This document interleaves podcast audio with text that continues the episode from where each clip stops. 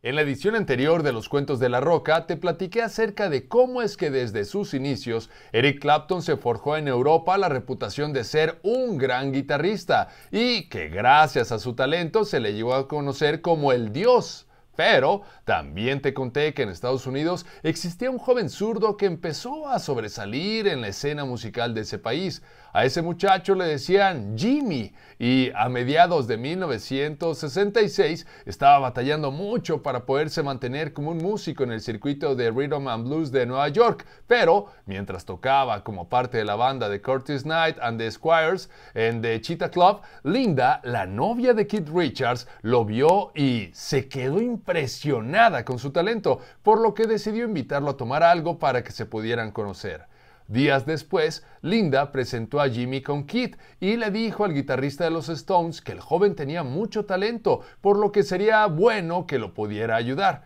motivo por el que Richards decidió recomendarlo con su manager Andrew Locke Oldman y con el productor Seymour Stein, quienes después de hacerle una prueba determinaron que el joven no tenía potencial, así que decidieron mejor no trabajar con él.